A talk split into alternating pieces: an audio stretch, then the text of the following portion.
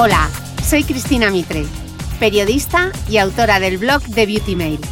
Bienvenidos a mi podcast, donde todas las semanas charlaré con los mejores expertos de la cosmética, la nutrición, el fitness y el bienestar, para que te sientas bien y te veas mejor.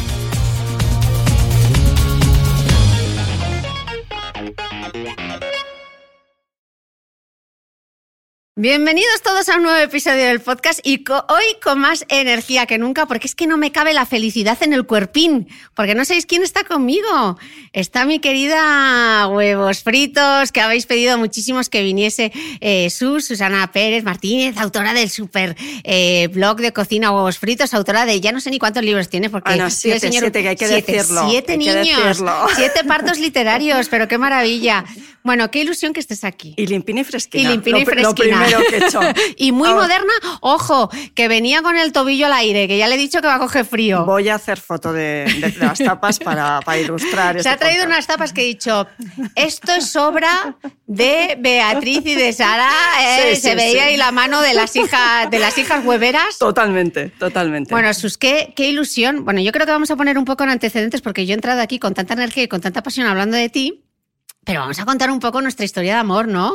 ¿Cómo, surgió y la quiero nuestra contar historia? Venga, cuéntala tú. Eh, lo que no me acuerdo es el año, porque hace ya muchos, muchos. Estaba yo en el EL. En el EL. Sí. Eh, y me llamasteis para hacer una entrevista y yo me acuerdo que llevaba unos pelos horrorosos. Entré, mientras me maquillaban, me peinaban y en ese momento me giro, abre una, o sea, se abre la puerta y entra una sonrisa que iluminó la, el set de maquillaje en el que estábamos.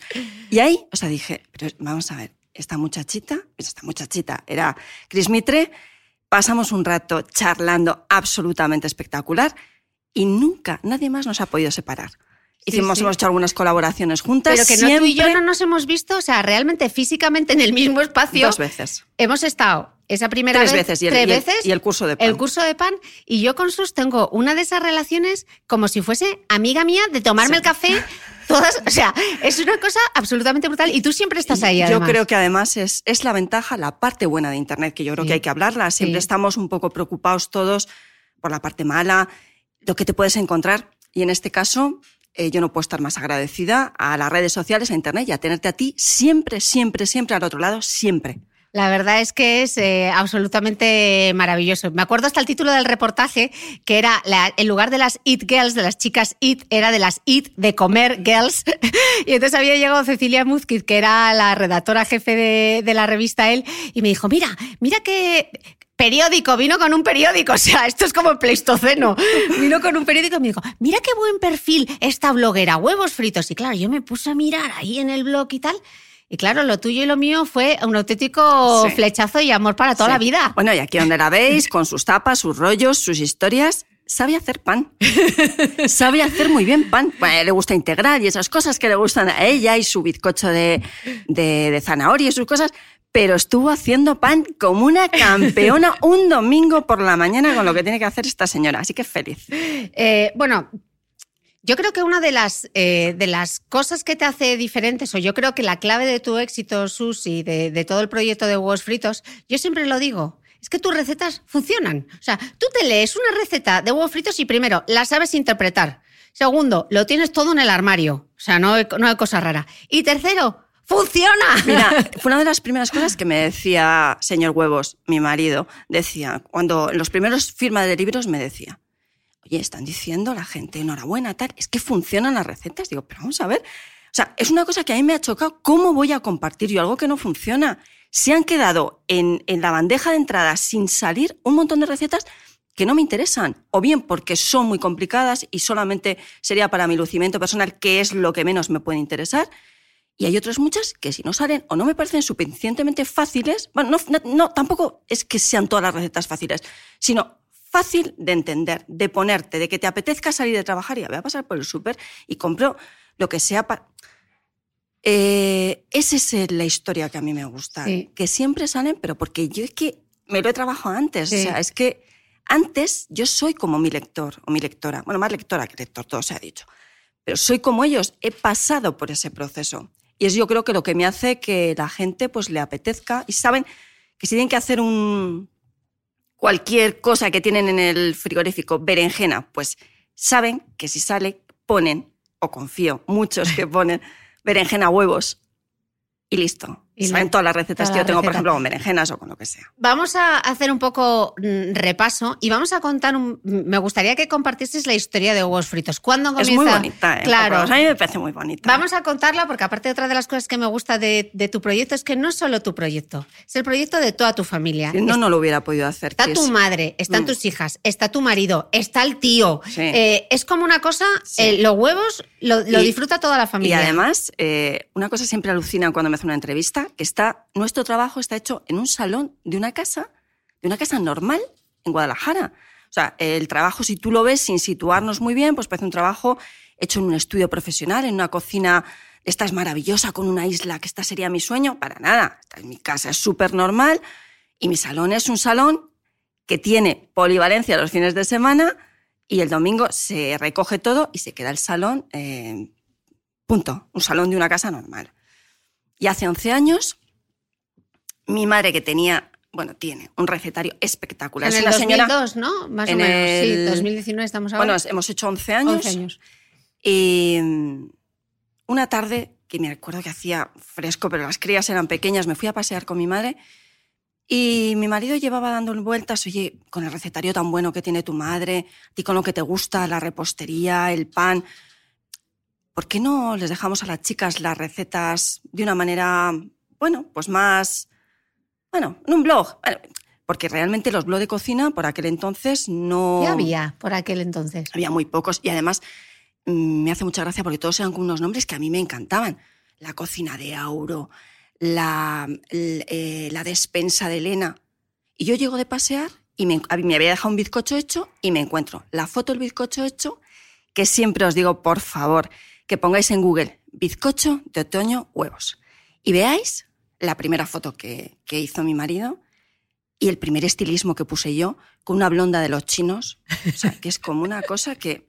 Pero ahí está, porque es nuestra manera de, de- de decirle a todo el mundo que se puede, puede. empezar, que, que se puede empezar con una blonda de cualquier manera y, y con ilusión. Y claro, cuando yo llegué, él tenía el, el ordenador abierto y tenía un logo muy burdamente hecho, pero ya ponía huevos fritos y la foto. ¿Y por qué huevos fritos? Y entonces miro yo y claro, le puse una cara. Ya esto, o sea, tuve, tuve un...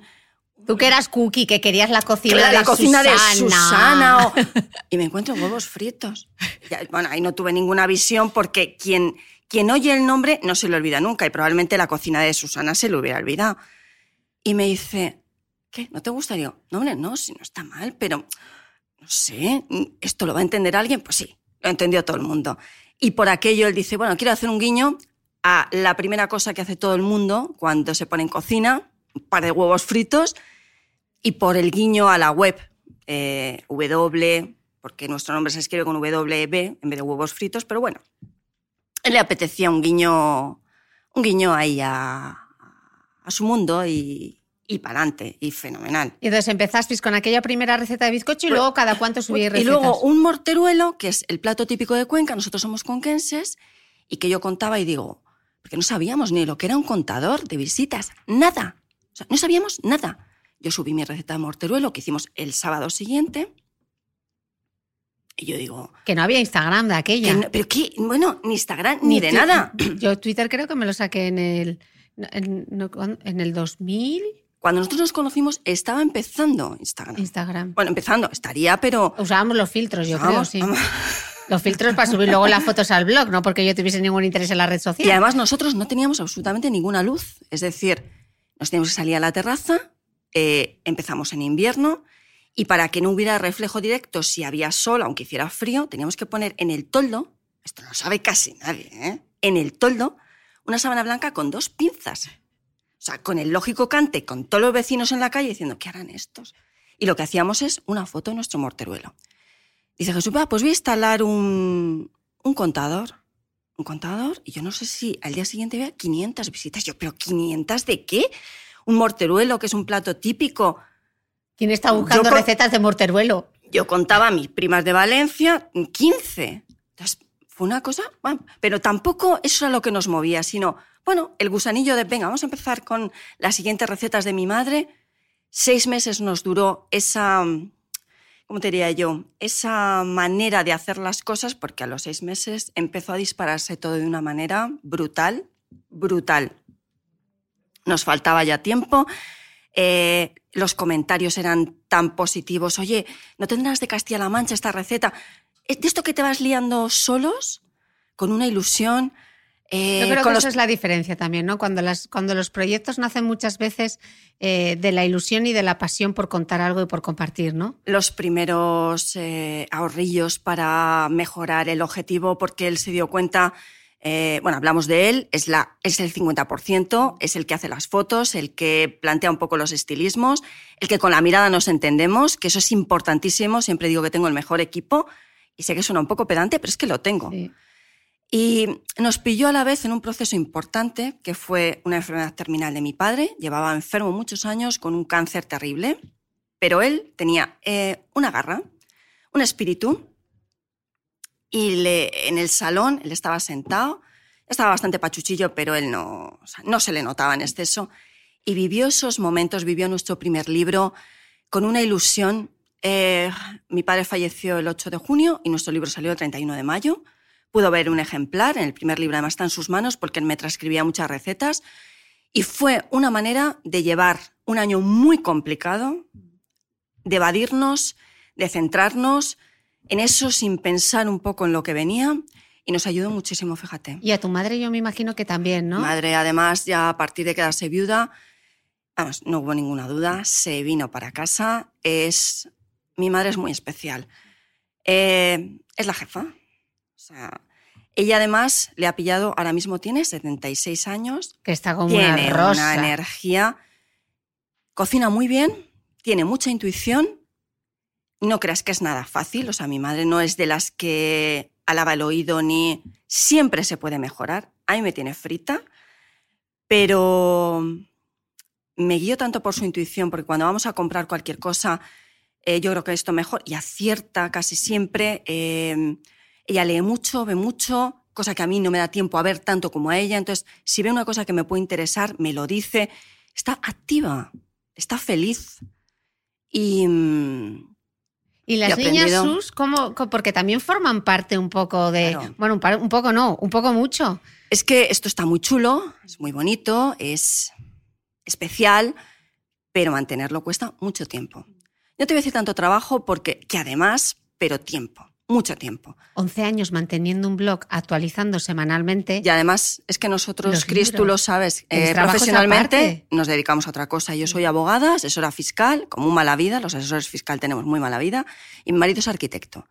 Entonces, redes sociales que es como un blog aparte, más el blog que es, no hemos dejado jamás, nunca en estos 11 años de publicar tres recetas a la semana, dos recetas y un menú semanal siempre, sea verano, siempre, porque mis lectores no tienen por qué, eh, mis lectores se cogen vacaciones, unos en julio, otros en agosto, y no tienen por qué, o sea, el que viene en agosto le apetecerá hacer una ensalada fresca que yo he publicado. A mí me cuesta muy poco organizarme bien, somos súper organizados. Y... ¿Esa es la clave en la cocina, organizarse? Es una clave importantísima. ¿eh? Yo siempre lo digo a todos, sobre todo a, las personas que me siguen en Instagram, que son a las que yo puedo achuchar eh, a diario, porque en el blog yo soy no más formal, pero tú presentas una receta para que la lea el que entra ahora, el que me encuentra de paso, lo que sea. Pero en Instagram, que doy mucha caña, lo primero que hay que hacer antes de, entrar en cocina, lo primero, la compra. Siempre. Si tú compras bien, te organizas, llegas a casa, colocas, es decir, ese frigorífico, la verdura que está al fondo del cajón, hay que sacarla fuera porque hay que gastarlo primero. Es cuestión de organización, el tener un pelín los menús semanales. Yo no te digo que te pongas con un cuadrante y tú misma en el aeropuerto diciendo voy a comer, que te, no, pero sí un poco, si tienes el fin de semana libre, organización. Organización. Y además yo he hecho de la compra una cosa que hacía fatal hace muchos años. Yo iba enloquecida con las crías al supermercado, cogiendo eh, rápido lo que yo sabía ya que usaba en casa. Hasta que una vez eh, hizo un dibujo a mi hija que está puesto además en la web, creo que en consejos para hacer la compra, algo así, en el que se veía a un crío un poco llorando con, la madre como metiendo las cosas y dije yo, esto soy yo. Vamos a cambiar un poco. Voy a intentar adelantar cosas el viernes por la tarde y el sábado por la mañana. Eh, nosotros además vivimos en Guadalajara, que tiene, tengo un mercado a 10 minutos caminando. Nos ponemos las zapatillas de deporte, saco mi carrito a lo cuéntame y nos vamos al mercado a pedir la vez, a hablar con el tendero, a decirle, eh, ¿qué me aconsejas? O sea, yo no voy con una idea fija. Hay mucha gente que quiere hacer, ha visto la palometa con tomate de mi madre, que es un espectáculo. Y va al mercado a buscar palometa. Y en ese momento, ese día, no hay palometa. Pero el, pescadero hablas con él y te dice, llévate el bacalao, que está muy bien. Y te va a venir fenomenal es estar abierto, ese ver a, la de al lado que está comprando algo y decir, pues, ¿qué? Pues, ¿cómo lo va a hacer? A mí eso me encanta. Se sonará a, a otros tiempos, pero es que a mí me va fenomenal. O sea, me va estupendamente con ese sistema. ¿No te parece a veces un sinsentido que eh, ahora los programas de televisión que más triunfan son los de la cocina y cada vez comemos peor? Totalmente. Ahí yo, fíjate, siempre, y sabes que siempre lo digo cada vez que hago una publicación nombrándote en Instagram, eh, la gente que os dedicáis al mundo del deporte, eh, lo habéis hecho muy bien. Habéis conseguido levantar a mucha gente del sillón y a mí me cuesta un poco más. ¿Por qué nos da tanta no ¿Por qué da pereza cocinar y no lo vemos como algo de, de disfruta? A mí lo que me pasa a veces em, es que me puede la impaciencia. No sé si los que nos escuchan tendrán esta sensación. Yo me pongo impaciente. Ya, pero mira, comer hay que comer. Yo siempre lo digo, comer hay que comer y mejor bien que mal. Es una cosa que tenemos que, un proceso por el que tenemos que pasar todos los días. El problema está en que tú no disfrutes comiendo. Ahí, ahí lo tengo ah, más difícil. Yo disfruto un montón. Disfrutas comiendo. Em, Pero ¿cómo puedo hacer del acto de cocinar que sea una experiencia más placentera? Paciencia tienes que tener. O sea, un pelín de paciencia, pero es que es lo que yo digo siempre. Tú llegas con tu mochila puesta, que siempre vas eh, cargada. Y es que tú puedes poner la olla y echar unas verduras todo en crudo y mientras te vas quitando las mochilas, te vas no sé qué, te ahí va el proceso. O sea, ya tienes 10, 15 minutos en el que tu guiso de verduras está haciendo. Luego, claro, las, verduras no se guisan de no ser que sea una verdura al vapor o una verdura... Si tú le quieres dar un, porque le pones un sofritito, le pones lo que sea, luego le das el remate, que para eso yo siempre que pongo una receta de estas sencillas, tengo un apartado en la web que se llama Lo más fácil, siempre pongo trucos finales. Si usas una olla a presión, eh, quitas la olla y en los últimos minutos finales una serie de truquitos que doy, como por ejemplo abrir la olla, en ese momento va cociendo de otra manera, el caldo evapora, eh, se va poniendo la salsa más espesita, tienes que probar. Mi hermana, por ejemplo, bueno, bueno, no quiero hablar de mi hermana, porque mi hermana es el alma descarriada de España de mi hermana. Como tus lectoras, las almas descarriadas. Exactamente, pero es que mi hermana cocina sin probar, como no, no va a estar oyendo ella esto. Entonces, me da igual, lo puedo decir. Mi hermana cocina sin probar, sin probar un plato, pero bueno, muchachita. Entonces, yo, aunque le dedique el tiempo que le dedique, que viene cierto que a lo mejor yo no soy de la media normal, pero el sentarme a comer. Rico. Rico. Vengo desde las seis harta de trabajar y ese momento que me siento, que mira a mi marido y empieza, madre mía, esto, esto no es normal, ¿cómo está? O sea, yo ya, el, el comer una comida casera, rica, en casa, eh, sabiendo lo que yo he metido. Es que yo he puesto los ingredientes, yo me he ido al mercado o al supermercado. Me produce tal placer que no lo cambio por nada. Pero ese placer que me produce no debe ser común. Esto sí luego nos lo comentarán. yo creo que es parte del eh, el cocinarte tu comida, creo que debería ser parte del autocuidado, ¿no? Igual que yo les recomiendo siempre, aplícate la crema dándote un masaje con mimo.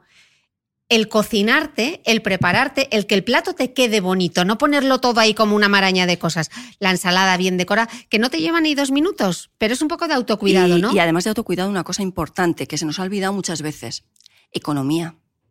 Un plato precocinado eh, no me quiero meter en precios porque hay para todo. Un, plato precocinado decente es muy caro. Yo voy a ponerte un ejemplo sencillo, sin poner precios ni marcas. Croquetas. Tú compras una bolsa de una conocida marca en el que vienen ocho croquetas. En mi casa somos cinco. ¿No comemos nosotros con ocho croquetas a media croqueta por persona? Con el precio de ese paquete de croquetas, yo hago 60.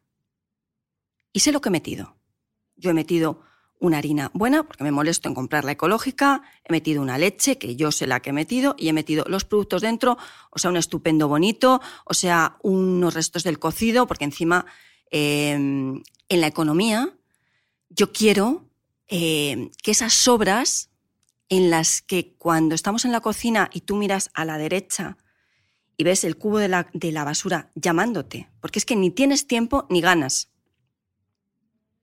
Yo creo que cuando mires al cubo de la basura, me veas a mí detrás diciendo, pero vamos a ver,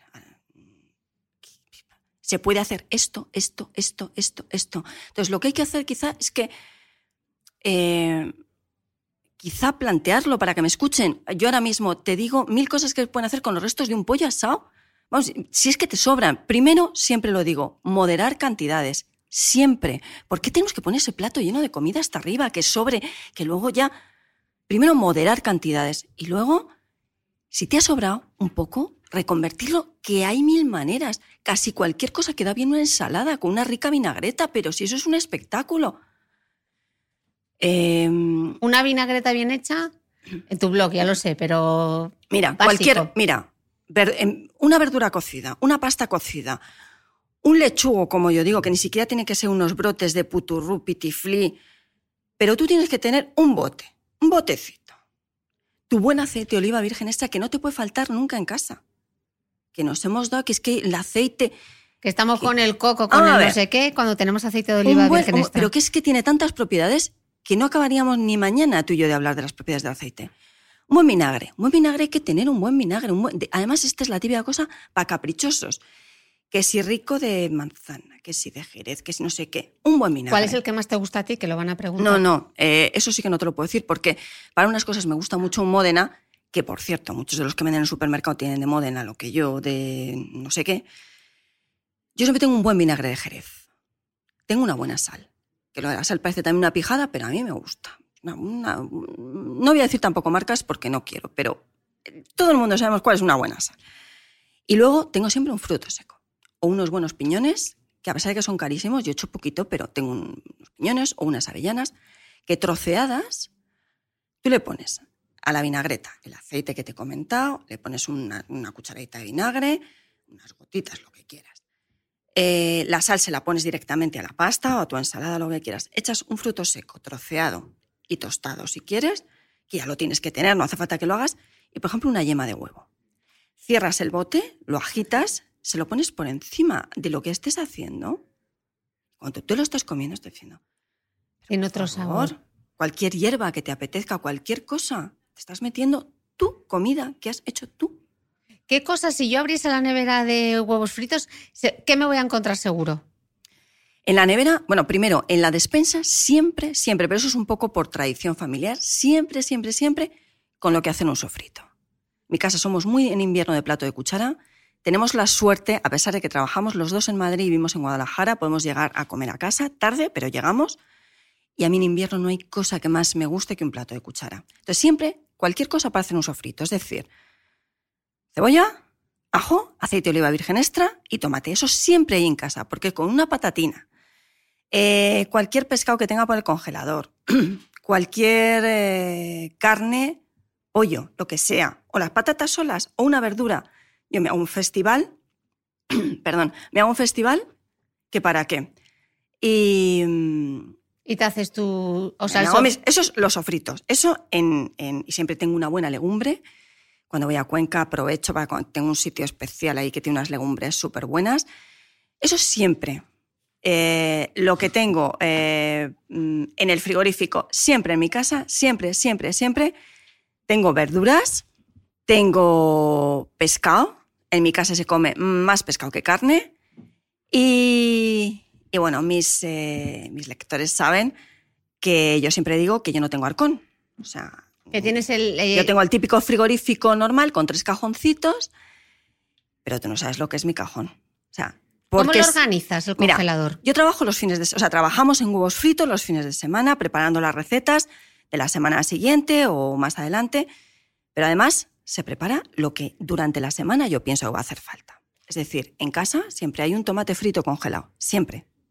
Tomate frito casero congelado. ¿Y cómo descongelas? ¿En el micro directamente o al baño María? O si sé que lo voy a utilizar, al día siguiente no suelo yo hacer envasado al baño María porque me lleva mucho tiempo, tienes que tener tu puntito, es decir, si es época de una buena verdura que me he comprado alcachofas y quiero guardar al baño María, sí, pero para fin de semana no me resulta, prefiero hacer y congelar. Yo congelo mi tomate frito.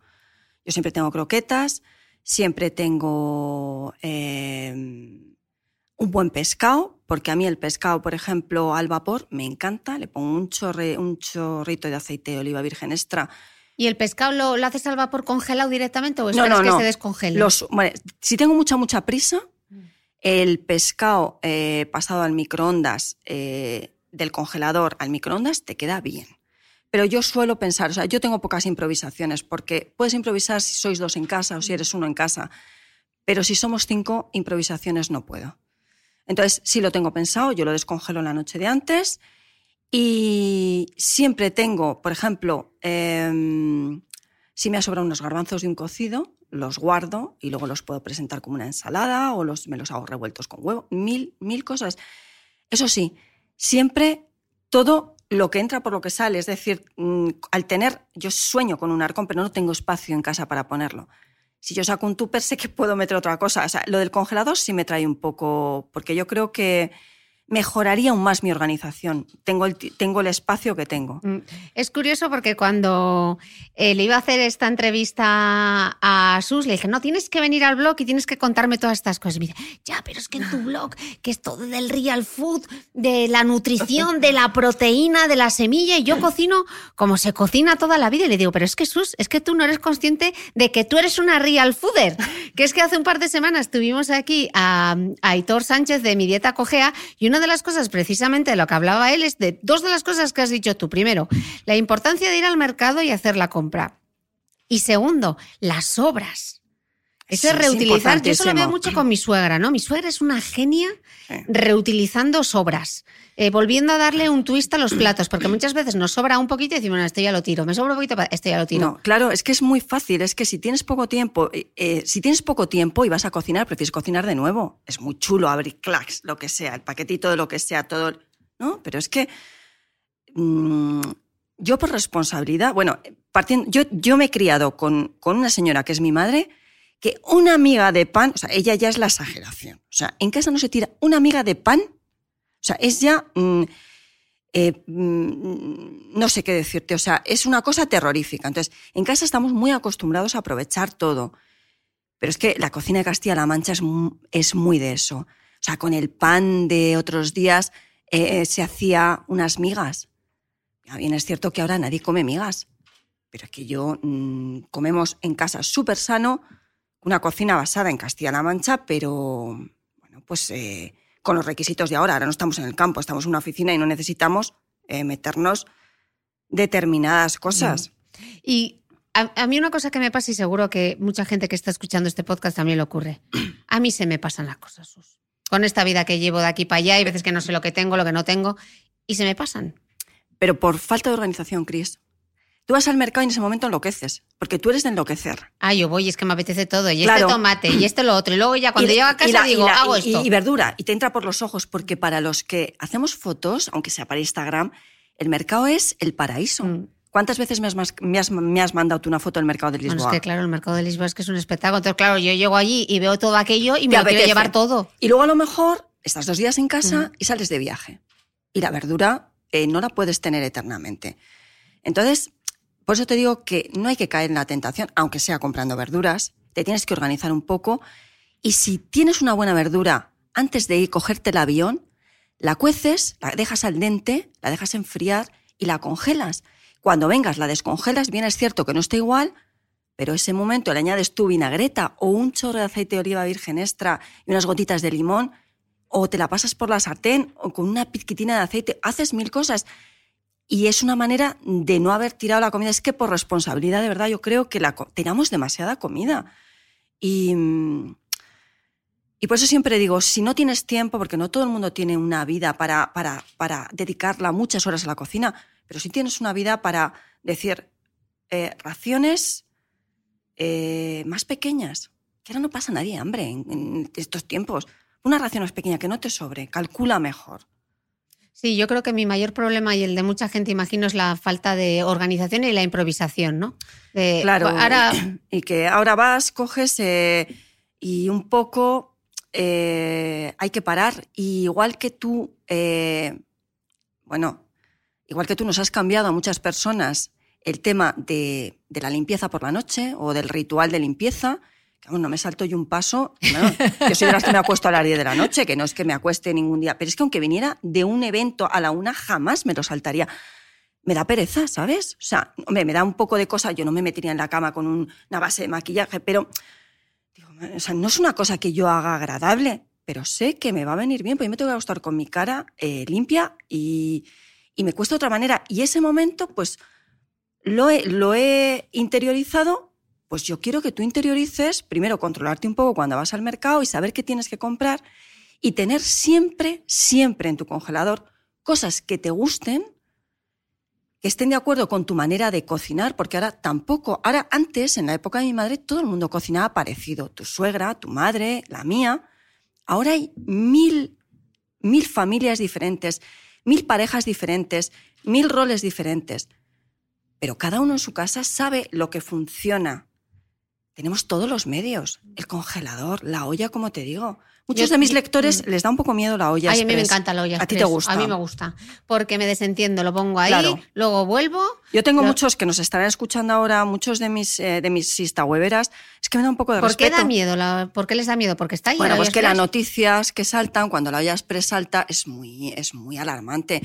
Pero porque no está bien la goma. No está bien, o porque, por ejemplo, es muy, fíjate, una tontería, las acelgas, si tú quitas la olla, lavas la olla y no le quitas la goma, que esto parece una cerdada, pero hay gente que va deprisa y no quita la olla porque se piensa que no se queda ahí nada, la, goma, ¿no? la pasa en mm. la goma, hay que limpiarla, hay que secarla bien, hay que tener un mantenimiento, pero es que luego tener cuidado hasta que sube la válvula, que eso ya te digo que yo lo hago con el bolso puesto y luego yo me voy. Eso yo siempre trabajo con temporizador porque estoy a la olla, al portátil, al móvil, a las chicas que vienen de no sé dónde.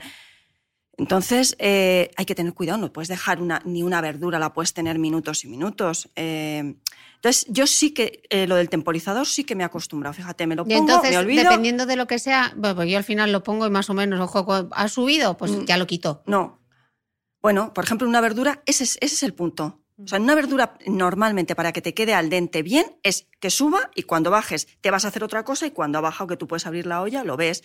Y si no está, lo pones al fuego y, sigues con tu vida. Claro. Es como la gente que hace pan. O sea, que, me dice, qué pereza el pan, pero vamos ¿Qué va? Si yo he hecho esta pan que me iba a correr, lo sacaba por la mañana, lo dejaba lo ahí. dejas, es que no tienes. hombre, las primeras veces es cierto que el olor que hay en el horno, o sea, en la casa mientras horneas, o vas mirando si subes y dobla el volumen, yo entiendo que puedas decir, es que luego si tú lo interiorizas en tu, en tu manera de hacer las cosas, tú no tienes que estar contemplando al pan. Yo dejo un trozo de la encimera con mis panes que hago los sábados. Es que no le hago caso, no me supone absolutamente ningún esfuerzo, sobre todo con, con las ayudas que tenemos ahora, Cris. Que quien no tiene una amasadora, que no te voy a decir que la tenga todo el mundo, pero tiene una máquina de varillas con unos ganchos de estos que son como, bueno, pues los ganchos en los que tú metes en un cuenco harina, agua, sal y levadura, haces así, haces una bola mal hecha, aunque volees mal, aunque andases mal, lo metes, lo dejas eh, una hora, le das una formica ahí de bola, tú lo metes y tienes tu hogaza de pan integral o de lo que te apetezca.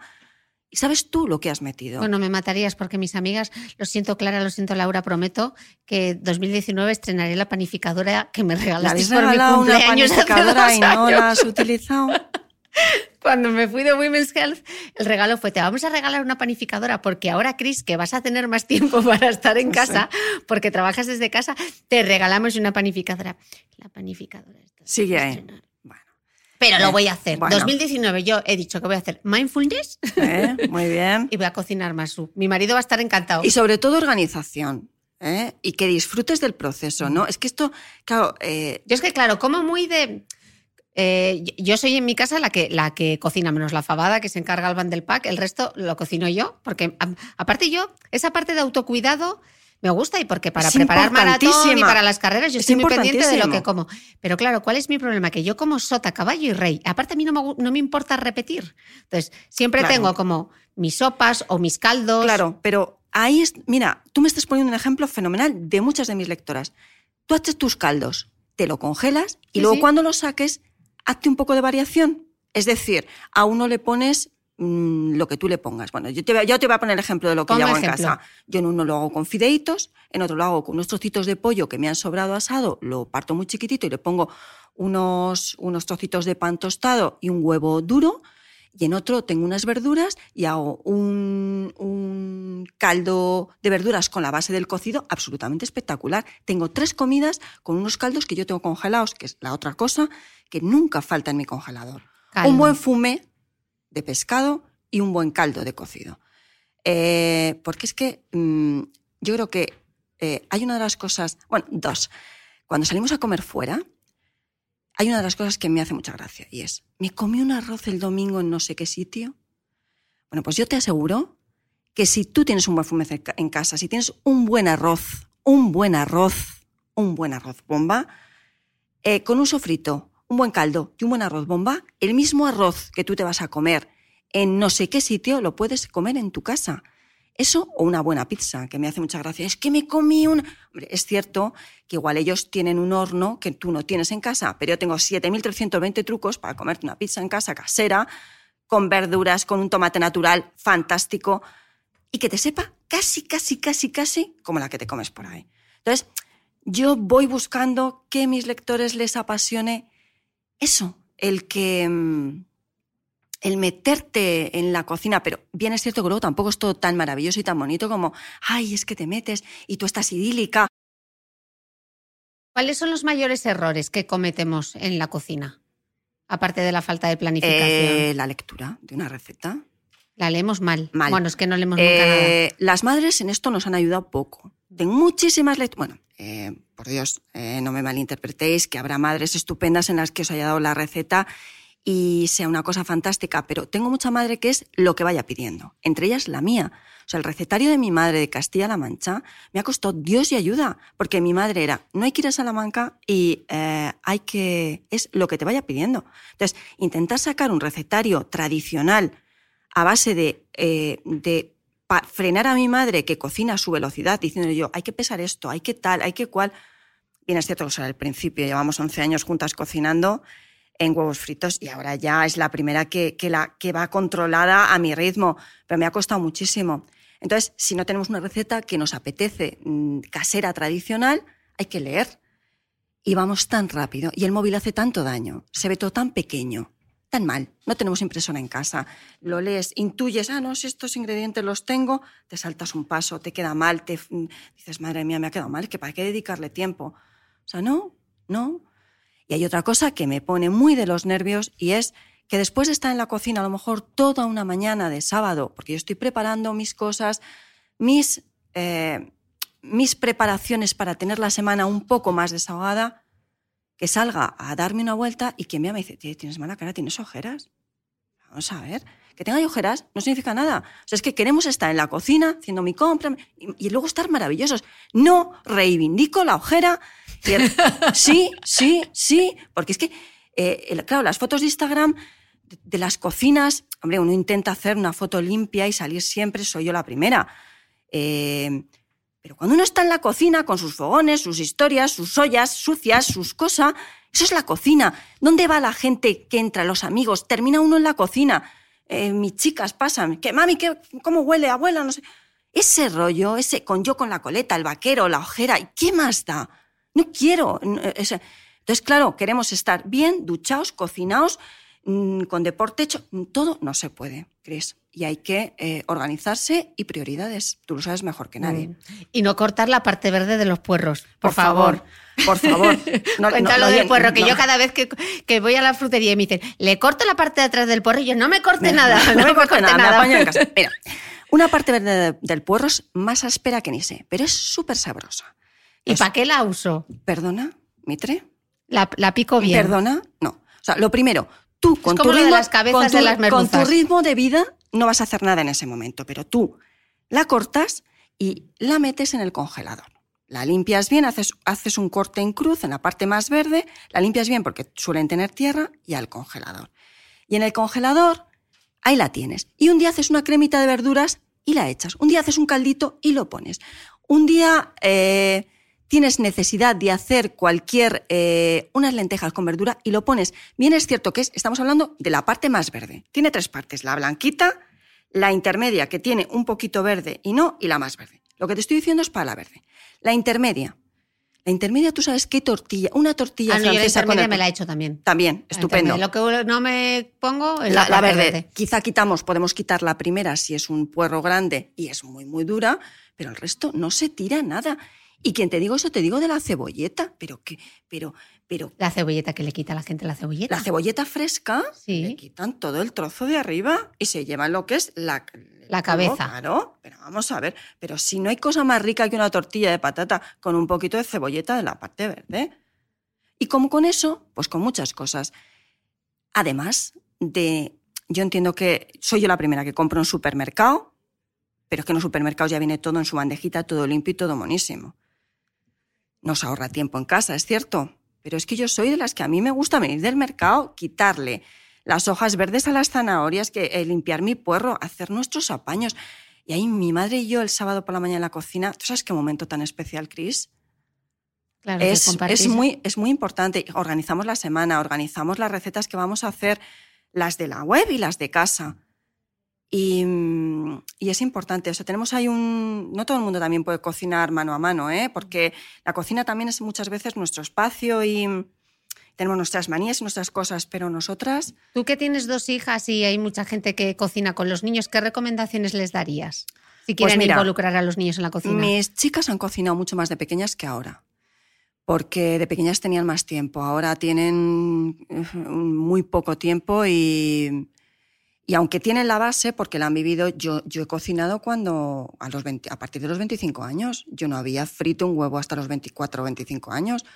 Cuando tuve que salir de casa, que me casé, pues empecé, empecé a funcionar y salió solo. Yo, yo no, o sea, cuatro notas que me dio mi madre y el resto, intuición, leer mucho. Y los niños en la cocina de pequeños es súper chulo, porque tú misma lo has dicho, eh, te encanta cuando tu suegra recicla algo o cuando tú eras pequeña. eh, tendrás un recuerdo. Tu madre bien es cierto que trabajaba y, y Sí, pero quizá... cocinaba, cocinaba. ¿Y qué, recuerdo mucho. tienes en, co- en cocina de, de cuando eras pequeña? Pues me acuerdo de todos los domingos que tomábamos lubina al horno, que nos hacía también arroz con almejas. Y, y lo recuerdas Y como lo una cosa súper especial. sí. Lo recuerdo como Bueno. la cena de los domingos había lubina. Pues eh, meter a un niño en la cocina, sé que es, eh, también es de esto como de los mundos de Yuppie, llevarte al niño al mercado sin prisa. Mm, Vamos a ver, es que eso es una cosa, pero sí de vez en cuando, o sea, no nos cuesta ningún trabajo perder el tiempo en llevar a un niño a una actividad en inglés, por ejemplo. Vamos, aunque tengamos que cruzar la ciudad entera, yo lo he hecho. Y llevar a un niño al mercado, que se ponen pesados, que quiero esto, que quiero lo otro.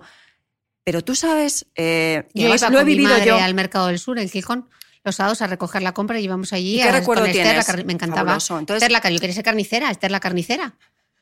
Me acuerdo perfectamente, me encantaba allí con la vea manejando yo los filetes. Mira, nuestras chicas, cuando nosotros salimos de viaje, que también hacemos posts sobre los, sobre los viajes y sobre trucos y cómo comer por ahí de picnic, las primeras veces, teniendo Sara a lo mejor 12 años y la pequeña 4 menos, la visita obligada al mercado de la ciudad donde vamos, porque es obligada, tú no sabes qué caretos, o habría que combinarlo con un poquito de parque, con no sé qué. Y poco a poco, así durante por lo menos un par de años, ¿eh? Y nosotros, mm, protestas, hija, pues ahora toca parque, o sea, es lo que hay, mira, disfruta. Y vamos un poco a la más pequeña, mira, mira los colores, fíjate. Bueno, un poco con paciencia, con paciencia y muchas veces con Artura, de decir, pero bueno, vamos a ver, que no todo es la vida es parque y, y jueguecitos. Y cuando fueron creciendo, eh, la mayor tuvo ya su móvil, o sea, es que fotos hace de mercados, o sea, te puedes morir. Y la pequeña es la primera, ay mamá, mira qué producto, mira. Entonces, bueno, tienen ahora una edad muy buena, ya son mujeres, la mayor tiene ahora mismo 22 años y, la, pequeña tiene 18, pero en este proceso hemos estado en los mercados y hemos estado en la cocina y, hay que perder, entre comillas, un poco de tiempo, que es invertir, es invertir en que ellas se manejen en la compra, en fin. ¿Qué básicos deberíamos tener en nuestra cocina? Porque yo veo mucha cacharrería y mucha cosa y Claro, mucho hombre, Pinterest y mucho sí, de todo, pero sí. básicos que todo el mundo debería tener. Olla, Express o olla normal. olla express. Olla express. Olla express porque si tú no tienes una buena cazuela normal, quitas el mango de la olla y tienes una olla magnífica. Marcas, fíjate, eh, en, este, en este apartado de ollas, hasta la olla más, digamos, de gama media, es muy apañada. Mi madre decía las alemanas, Bueno, yo tengo Alemanas, una. yo tengo una alemana. Sí, yo también tengo otra alemana. o que no sé ni cómo se son, pronuncia. son fabulosas. Sartén. El asunto de la sartén me tiene eh, Loca. loca. Vamos a ver. Yo no he oído a nadie protestar, bueno, ya con los años sí, pero alguien jovencito que se compra cuatro sartenes baratitas, porque, bueno, de diferentes tamaños y tal, que a los tres meses no tiene sartén, porque como comer hay que comer, aunque sea algo hay que freír, algo hay que hacer, algo hay que sofreír, una pasta o lo que sea, eh, se ponen pa- para, tirarlas. Entonces, cuando yo aconsejo una marca de- no, no por una marca, y no trabajo con ninguna marca, sino la marca que a mí mejor me funciona de sartén, una buena sartén, no hace falta tener 15 sartenes. Con tener una sartén pequeña para una tortilla francesa, para cosas pequeñas, y una sartén más grande para, mm, por ejemplo, yo hago mucha verdura a la plancha, muchísima verdura a la plancha, y es fundamental que tenga una buena base, porque admiten menos aceite, porque una buena sartén más grande hay que tener. Y yo mis arroces, mis mejores arroces, los hago en una sartén que tengo. Entonces, es cara. Lo primero que me dicen, claro, es cara. Claro, claro que es cara, pero tú te gastas. Vamos a poner, vamos a poner una cifra redonda. Eh, 15 euros en cuatro sartenes. Que a los tres meses no tienes nada. Y yo te propongo que una sartén buena te vale 70 euros. Y te, y- y- Y te dura años. y te, y te- dura años. Que también tiene su desgaste. Entonces, quiero también, que eso me cuesta muchísimo, muchísimo, muchísimo, reconvertir un poco el, el, el que hemos comprado mucho en que todo el mundo tiene derecho a vivir, que tampoco se me malinterprete, ¿eh? que es un tema delicado. En comercios muy económicos, por el tema de tener más cosas y tal. Entonces yo digo siempre, a alguien daréis de comer vuestros carpantas que se unan en los cumpleaños y os regalen una buena sartén. Yo las pedí por Reyes. Claro, hay mucha gente que dice, a mí es que me regalen una sartén en mi Ay, no, me encanta, y me y, a mí regalan y le doy olla. con y le doy con el- la sartén en la Y me regalaron una Le Creuset que me pareció el Es- regalazo del es- mundo. Es, el regalazo del mundo. O sea, eh, porque como en las, en las cocot, que es lo que está diciendo Chris, sale una salsa, no sale en ningún sitio. O sea, si tú eres amante de, un estofado o Yo los de- estofados y la fabada al agua ahí queda es espectacular. fabuloso. Entonces, una buena sartén hay que tener. ¿eh? Eso es obligado. Entonces, mm, lo del precio lo entiendo, pero hay que hacer una huchita y decir, pues el mes que viene o cuando ahorre dentro de cuatro meses me compro una buena sartén. Y te cambia la vida, porque ni se te pega, cuesta menos fregarlas, eh, coge menos grasa los alimentos. Ya te digo que yo soy muy, muy fan de la verdura asada, mm, eh, que además, si la dejas, si la haces, te sobra, calienta fenomenal en el microondas, con un pescado, como te digo, al vapor o cualquier cosa, o la troceo y las echo en una pasta eh, hay que tenerlo. Y luego, pues ya un poco lo que cada uno, el tipo de cocina. Yo, por ejemplo, en mi casa nunca puede faltar un mortero. Yo sé que te suena. ¿Tú tienes un mortero, Cris? Yo tengo uno que me compré en Valencia, que no utilizo nunca, pero tengo un mortero, Bueno, que te voy a pues- enseñar una foto del Pues, mortero que escucha, tengo. es que el mortero, No lo uso nunca. el mortero para, para un, un, un pescado que te hagas a la plancha, haces un majadito con un poquito ¿Qué es eso? Majadito. Majadito es todo lo, que se, todo lo que se mete dentro del, del mortero y que tú vas a poner en un guiso o en un alimento. O estás hasta el moño de tomarte un filete de, pollo eh, soso y quieres ponerle medio diente de ajo, un poquito de, de perejil y un chorritín de vinagre, lo machacas en tu mortero antes de echar el vinagre, luego pones el vinagre, porque si lo pones cuando el vinagre te salpica todo, lo echas encima, adobas tu, tu- tu pollo, lo pasas a la plancha y es una cosa maravillosa. Para eso sirven los morteros. Yo, veía a mi madre, yo veía a mi madre Claro, que el ajo porque- tal, no sé qué, pero yo para- tengo el mortero, pero no Para nunca. cocina tradicional es muy común. O sea, la cocina, por ejemplo, de Castilla-La Mancha, casi todos los guisos llevan su, su majado de cosas que vas metiendo en, en tu mortero. Pero para, para alegrar la vida a un pescado a la plancha, a un pollo a la mm, plancha o cualquier cosa, viene muy bien.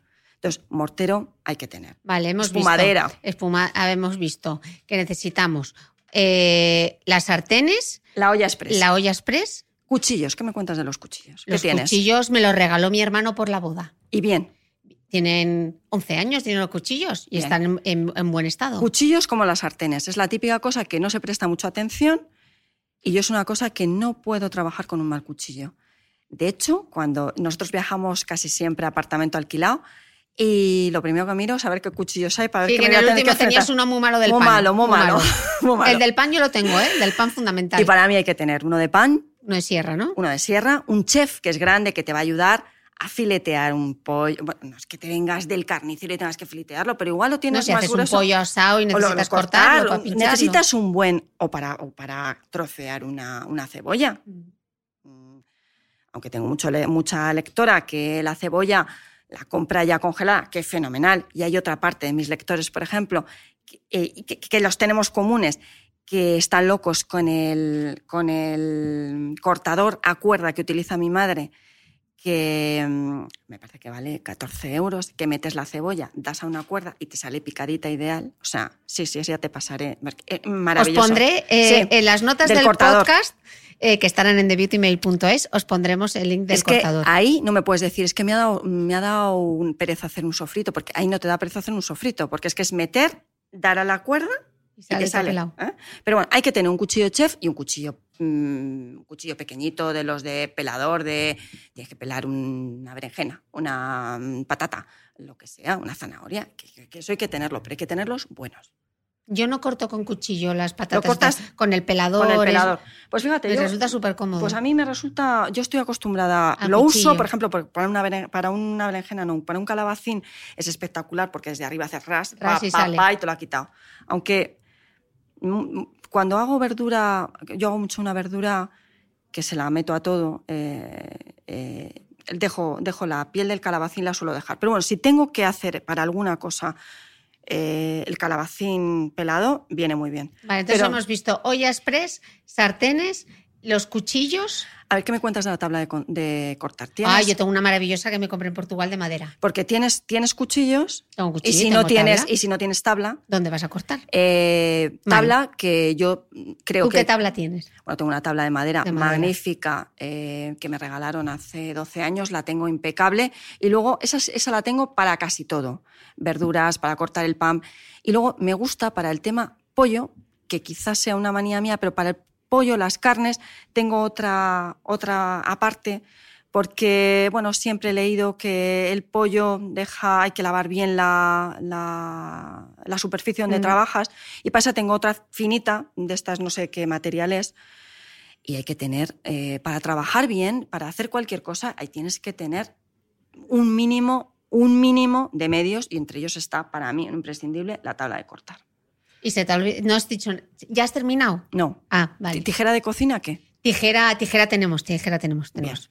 Y un... Sí. De aquella que- manera, pero tampoco la uso mucho yo, para no me voy a poner a cortar Bueno, con la tijera. Tengo, Tengo, tengo, tengo. Una tijera de cocina hay que Hay, tener. Porque, tijera hay. claro, porque trae uno un pescado, si ya nos acostumbramos a ir al mercado, en el mercado normalmente no vienen las, las, los filetes así de merluza como Ay, es encontramos que en el tú no has venido a Rosamar. Es que Que- que te lo Rosamar da, en te lo da, te lo da. me lo hace filetitos Ah. y me lo mete en cajitas para congelar. Ah. Sí, sí, me lo hace así. Ahora, bueno, ya le pido la cabeza, porque claro, desde que te dije que las cabezas de las merluzas y tal, te- y te- me las dejaba ahí en la pescadería, y te- tú casi me matas. Sí, sí. Pero ahora ya me las llevo a casa Sí. y me hago yo unos caldos. Con los caldos, la Eso. parte verde del puerro, una zanahoria y un, por ahí lo que le eches. eh, Yo sé, tú es como yo, tú cuando te la cama dices, ay, la mitre, como me vea sin desmaquillar. Pues yo cuando voy al mercado digo, ay, como me vea la Eso sus con el puerro, la cabeza la merluza y Una hemos cosa, una cosa siempre para nuestras almas descarriadas que nos estén escuchando, siempre, siempre que metamos todo en la olla está muy bien, pero cuando hacemos un caldo hay que desespumar, siempre. Desespumar es esa espumita que sale en cuanto empieza a hervir, que eso no nos aporta nada, ensucia el caldo. Entonces, entre que me quito el bolso, salgo, pongo, mm, me pongo a preparar no sé qué del Instagram, hay que ir a la cocina y con un Espumar, cucharón quitar, desespumar, quitar, desespumar. quitar la Sí, yo eso se lo vi mucho a mi madre Eso, hacerlo. Y ¿ves? con la fabada hay que hacerlo mucho Eh, también mucho, para quitarlo. exactamente. Sí. O sea, Eh, vale, ¿qué más? Las tijeras. las tijeras hay que tener un par de cuencos fundamentales porque son necesarios. Y yo, una cosa que es una chorrada, pero que me encanta, que no puedo vivir sin ello, es una centrifugadora. Te lo iba a decir ahora. Sí. Sus, no puedes decir que no a la No, centrifugadora. Es, no, el invento. Es el invento Sus. del siglo. Es- Es, una- Centrifugadora de ensalada. es barato. Eh, ¿Tú sabes qué horror tomarse una ensalada aguada? Siempre es que te recordaré a ti, no hay nada más horrible que comer una ensalada aguada. Es que sí, yo dije, horroroso. me lo pedí para Reyes. Aparte no me compré uno de esos baratillos, Te compraste me uno compré bueno. uno bueno, porque al final el baratillo se determina Mira, descojonciando por todos lados. hace un par de días nos tomamos una ensalada en casa. Fíjate qué sencilla. Simplemente una ensalada escarola con una granada que me habían mandado eh, espectacular. Y le puse una vinagreta con una- un poquito de, de mermelada de frambuesa, el aceite de oliva virgen extra y una gotita de vinagre. Y unas conservas de esas tuyas. No, este, este, este ni llevaba conserva. Y puse la escarola en agua fría. La puse en, en- en el- en la centrifugadora y quedó eh, tiesa, absolutamente seca. Y, y era una cosa tan deliciosa mientras nos lo estábamos comiendo que digo, viva las centrifugadoras de lechugas. Centrifugadora, pon una centrifugadora Es tu vida. en tu vida. Exactamente. Eh, yo quiero hacer así un poco a modo de resumen. Si nos tuviésemos que dar, que quedar con los top 5 hashtag trucos huevos en cocina, Pues dame yo- 5, yo dame te- 5 titulares. Yo te voy a contar los que más han gustado de todos los que llevo compartiendo, porque soy en esto como la abuela cebolleta. Primero, que este además te va a venir a ti muy bien, porque tú como compras eh, cuando vas al mercado todas las verduras que te apetecen, hay un truco espectacular para conservarlas y es una gasa, una gasa de las que venden en farmacia, de las que son grandes. De las que uso yo para limpiarme la cara. Las De la- sí, muselinas. sí, señora. Pues eh, tienen de varios tamaños, por lo menos en mi farmacia tienen dos tamaños, uno más mediano y otro más grande. Pues de las grandes, tú la humedeces y envuelves ahí una lechuga, unos espárragos, lo que sea, húmedo, húmedo muy escurrido. Y, por ejemplo, la tienes tres días y a los tres días tú no sabes que hasta hoy tres días. O sea, es Mi madre la eso lo pera. hacía con el pescado.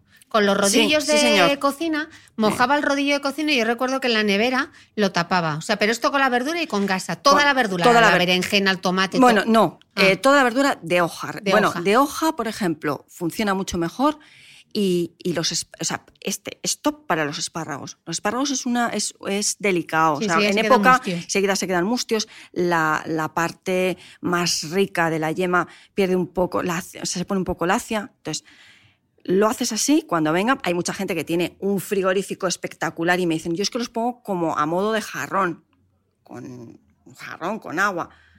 Sí, pero yo es que en mi frigorífico no puedo poner nada, entonces este sistema me viene absolutamente espectacular. Vale, Entonces, gasa, además de para tus cosas, que son las de todas, para limpiarnos, Exactamente. ¿eh? además para las mías, Ok, ¿vale? vale.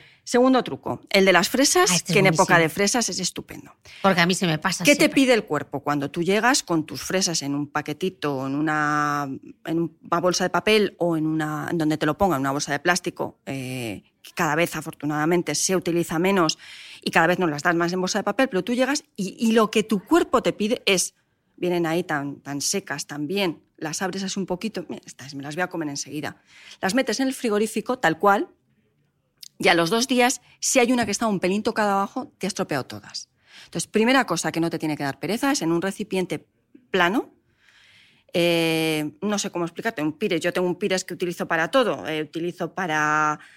eh, desde poner la masa a las croquetas, que eso ya sé que no es muy de almas descarriadas, no vamos a, a meternos ahí, pero lo utilizo para hacer la lasaña, para lo que sea. Un recipiente, las extiendo.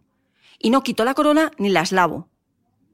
Entonces, yo lo que hago es las extiendo y les pongo un film transparente con, con un. Con un que, que agujereo, de tal manera que respiran y, no, y no, no se ponen malas. Cuando las voy a usar, voy sacando a demanda, es cuando las lavo, las quito la corola y las uso.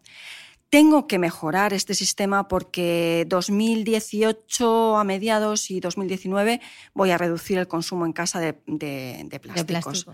Sí, soy, igual que soy desde hace muchísimos años, quizás más de los que recuerdo, muy comprometida con el tema de los residuos, de ordenarlos, de llevarlos al punto de reciclaje, pero en que sea lo que sea. O sea, en mi casa eh, salir al campo y recoger nuestra basura, por supuesto, pero la de los demás. O sea, en el tema de fil transparente ha sido mi perdición. O sea, conserva muy bien los alimentos. Entonces, cualquier día me, me embalsamo yo en, en, en fil transparente. ¿sabes? O sea, para las masas viene muy bien, Ya. para que. Pero tengo, estoy, estoy probando alternativa. alternativas Mm. y, y quiero, quiero mejorar. Entonces, cuando yo tenga mis experimentos hechos, te lo diré y lo, y lo, y- lo- puedes tú compartir. Eh, Tercer truco. el de la parte verde del puerro, Puerro, que es ya lo tenemos estudiado y que nos puede servir para un montón de cosas. Y hay una cosa eh, que me apetece muchísimo y es el típico día que alguien de casa está malo, con constipado, con una gripe, y entras, hace frío fuera y tú hueles a caldo. A ese caldo de que ponían las madres, un caldo con cuerpo pero sin grasa.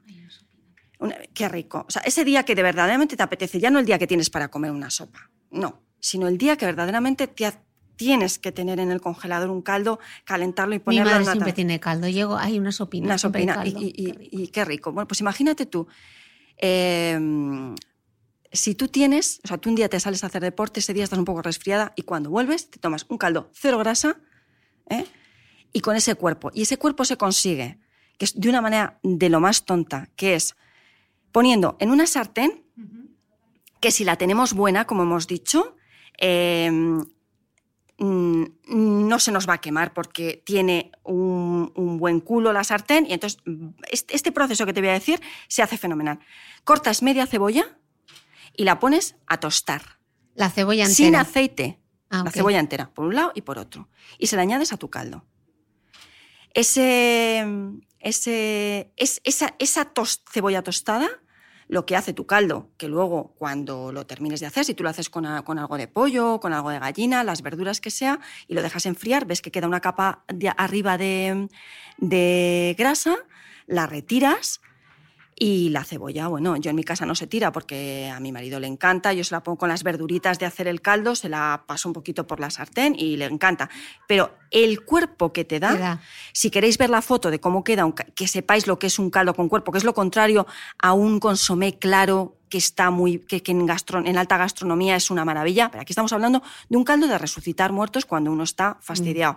Pues ponéis en Google caldo con cuerpo huevos fritos. Que os pondré también el link en las notas del podcast, no nos vaya a faltar. Exactamente. Y el último truco top, ya lo hemos hablado también, y es el de la vinagreta. Siempre hay que tener un bote, aceite de oliva virgen extra, un buen, un buen vinagre, algún fruto seco que os guste y, y imaginación. Ya hemos visto antes que se puede añadir una mermelada, que se puede añadir una yema de huevo. Eh, todo lo que metas y conforme metas, que eso siempre lo digo yo mucho, es decir, si metes buenos ingredientes, en la cocina sencilla a la que tendemos todos ahora, sale eh, cosas ricas. Lo que no podemos es, en cocinas con muy poco proceso, ingredientes eh, reguleros, depende de cada uno su presupuesto, estoy de acuerdo, pero yo prefiero una buena patata a un mal besugo. No sé si me explico. Yo no tengo un presupuesto ilimitado, un presupuesto de una familia y... Y entonces, dentro de, mi, de lo que yo me manejo, prefiero poca cosa y buena a comprar mucho sin saber qué compro y meto en el carro deprisa. Eso sí soy muy cuidadosa. Entonces, el truco de la vinagreta es que hay que tenerlo para cualquier cosa.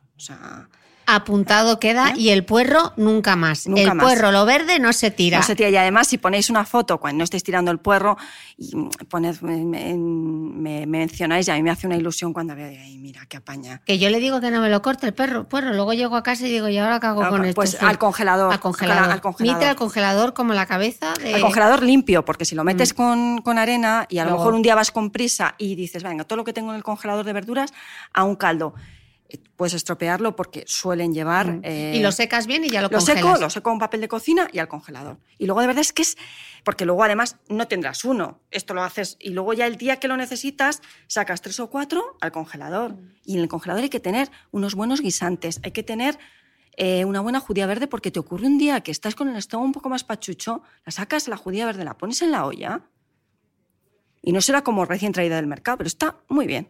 Muy rico. Yo prefiero Ya. eso abrir bote. ¿eh? No sé. Bueno, yo, pues mira, mi- yo los botes de legumbres, que mi madre era muy antibote de legumbre, te. Si son decir, buenos, si sí. son buenos, Pero- te libran Sí. de Pero- mucha cosa. pero te ¿sabes? puedes hacer ahí Mm. un apaño Mm. para una ensalada, Sí. eh, con un caldo le metes de repente Sí. un garbanzo a la sopa, sin tener que ponerte ahí a... Pero totalmente de acuerdo. Pero a mí para una familia soluciona, para una familia de cinco miembros soluciona muy poco. Claro, es que nosotros somos dos. Y, a veces y- es...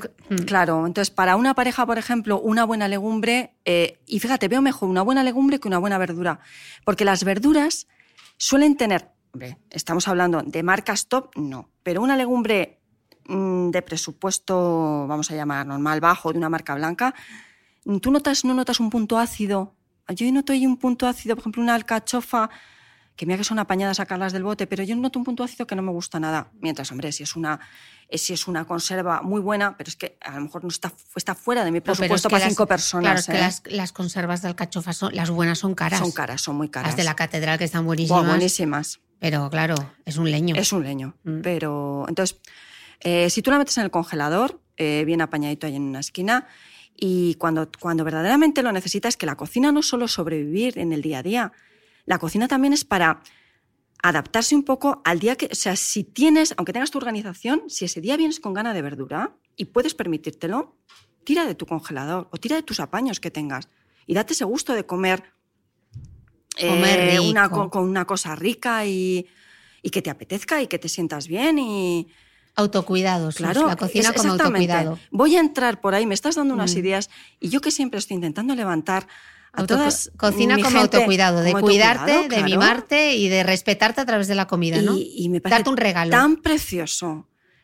Eh, que luego también hay mucha, muchas veces cuando hablo, eh, pero lo hablo por focalizar para una persona, o sea, para una persona que cocina, siempre me sale alguien y dice, bueno, es que en mi casa cocina, cocinamos los dos, porque si estoy de acuerdo, si cada paño y cada familia te comenta que es diferente, pero me parece tan hermoso si se te da bien cocinar y quieres emplear tu tiempo, cocinar para la gente que mm. quieres, es que sobre todo cuando el que recibe es tan agradecido. E-, es ese tema, porque claro. Porque eso también. yo tengo un marido ¿eh? que él no cocina, pero es agradecido. ¡Ay, qué rico! Qué y la verdad, como que me apetece cocinar, porque claro. chica, o sea, nunca me dice cosas tan bonitas. Que... A mi madre siempre le digo, ¡ay, mamá! ¡Qué rico! Porque está muy rico y hay que decírselo. Hay que, decirlo a la persona. Claro. Por eso, eh, quien es muy mal encarado en las casas y, y, quien no dice, no es agradecido, yo lo llevo fatal. Mm. Lo llevo fatal y pocas bromas con eso, porque no significa de de dorar la píldora innecesaria. Es que cuesta tampoco un beso en la mejilla y decir, qué rico, mamá, o qué, qué bueno me ha estado. Mm. Y luego además es eso, es que eso es la, el, la endorfina que, mm. que, nos hace falta a mm. veces para perder un poco... Es que es tan bonito que alguien te cuide, Sus. Yo ahora que, que, vivo lejos de España, que veo, pocos a, veo poco a mi madre, veo poco a mi suegra, veo poco a mi familia, a mis hermanos, etc. Digo mi madre y mi suegra porque son las que nos cocinan cuando estamos allí. A mí que de repente alguien piense, piense eh, a veces es un poco agobio, ¿qué quieres comer? ¿Qué quieres cenar? Pero luego digo, que hayan dedicado el tiempo a cuidarme, que, te, que, te, que, te, cuiden y te preparen algo rico. Oh. Y que, se y que se preocupen por ti. Mira, hay un, voy a contar una anécdota que nos está pasando estos días que, es que para mí es muy especial. Eh, mi hija mayor se va, se va un año fuera, se va a estudiar un máster a Florencia Em, y además se ha estado preparando desde que acabó la carrera hace tres, cuatro meses, se ha estado preparando en muchos aspectos. Le faltaba un curso de no sé qué, estamos preparando la ropa que se tiene, bueno, todo lo que lleva un viaje de una jovencita que se va afuera. Y ya estamos, los últimos 15 días ya está. Ay, mami, me haces no sé qué, me haces tu pan de no sé qué, a la abuela, me haces por favor las verduras gratinadas. Entonces estamos en esa fase en la que ella se siente, se siente ayer cuando comíamos se levantó, le dio un beso a su abuela y abuela, madre mía, ¿cómo te ha salido? ¿Cuánto te lo voy a echar de menos? No sé qué, no sé cuánto. Esa parte también que, que, nos va a mantener, que ella llevará, allí no va a tener tiempo de nada y, comerá lo mejor que pueda, porque sabe que es un tema sagrado, la, la, por muy poco tiempo que tengas, es un tema sagrado el tema de la comida. Pero es tan bonito ayer cuando se levantó, cuando le dio un beso a su abuela, cuando yo le había hecho por la mañana el pan con todo el cariño. No significa más ni menos, sino querer a una persona y, cuida, y, ese detalle, no pasa nada. Yo no cuento si es, si es mi marido el que se mete a hacer algo, lo meto yo. Yo tengo tiempo para hacerlo, me apetece hacerlo y me encanta. Es lo que dices tú, que te cuiden o cuando vas tú a tu casa y tu madre, ¿qué te hacemos? O tu suegra. A mí me parece súper precioso. Mm. La cocina tiene tantas facetas de recuerdo, del día a día, pero claro, mm, no viene por así, sin dedicarle tiempo. Entonces, mm, pues nada, voy a hacer ¿eh? el propósito. Eh, mañana vuelvo a Lisboa, este fin de semana voy a estar en Lisboa. Voy a cocinar algo y te lo voy a colgar en Instagram. Me parece fenomenal.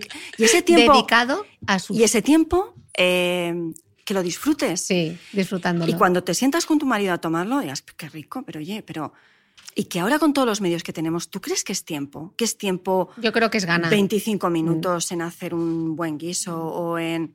Hombre, quizá ya juntas el tiempo que tienes que ir al mercado, pero es que es, es con lo que tú dices.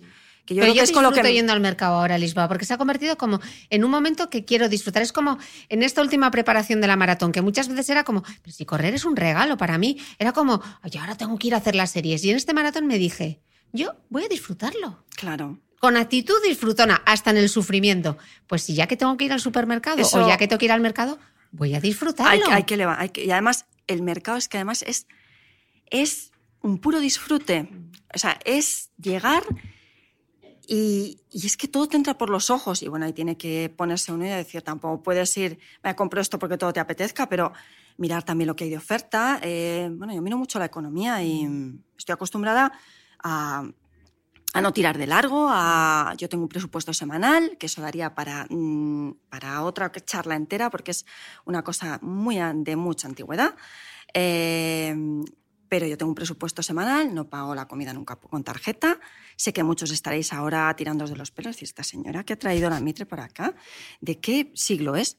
Os tengo 53 años y no sabéis cómo me va el tema de presupuesto semanal para comida. O sea, es absolutamente fabuloso. ¿Tienes un post de algo de eso? ¿Lo tienes? Sí, ah, lo pues tengo, que te lo pasaré. Ah, pues me lo pasas para que lo pongamos en eh, las Y en Google se llama Organización Semanal Huevos.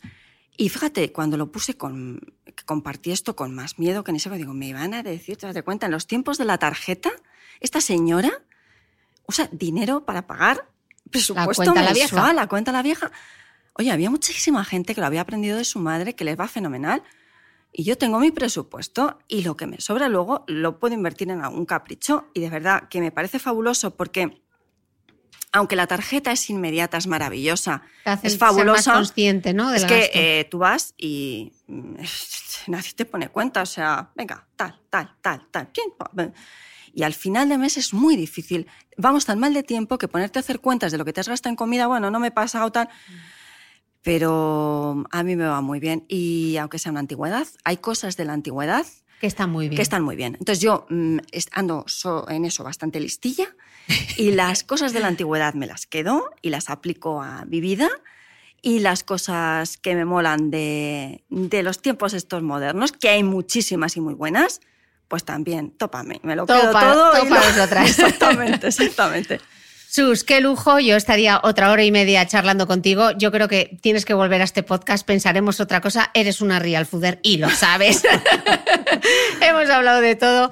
Qué charla más divertida y sobre todo nos ha dado una excusa para reencontrarnos. Porque si no, siempre con él. Siempre. Es que es algo, es que entro, es que vengo, es que voy. Es verdad. Y lo único que sí a mí me interesaría mucho, si nos cuesta mucho trabajo, es eh, contarme qué cosas os interesan de mm, bueno, ya sé que el mundo sin azúcar os interesa a muchos mucho. O sea, eso está muy de moda en las redes sociales. Pero yo quiero que me digáis, o que nos digáis a Cris y a mí, qué os interesa del día a día, de la cocina del día a día, de, las cosas que, que, nos preocupan y que, con las que queremos un autocuidado y, y, sobre todo salud y economía, que las dos cosas van unidas, que sabemos lo que se mete en la cacerola si lo mete uno. ¿eh? Pues sus millones de gracias y a vosotros. Gracias por estar ahí. Espero que hayáis disfrutado de esta entrevista. Tanto como yo, yo no he parado de sonreír. El señor Huevos ha hecho un montón de fotos y seguro que es que voy a salir riéndome en todas porque ha sido un auténtico lujazo. Gracias de corazón y nos escuchamos de nuevo el próximo domingo. Para despedir el episodio de esta semana, Storytel os invita a escuchar aquí las primeras páginas de mi libro Mujeres que corren. Storytel es una app de audiolibros, libros digitales y podcast, con un catálogo que incluye más de 40.000 títulos. Te recuerdo que para los escuchantes del podcast de Cristina Mitre hay 30 días para probar de manera gratuita Storytel. Entra en www.storytel.com barra Mitre y así, además, ayudarás a dar continuidad a este podcast.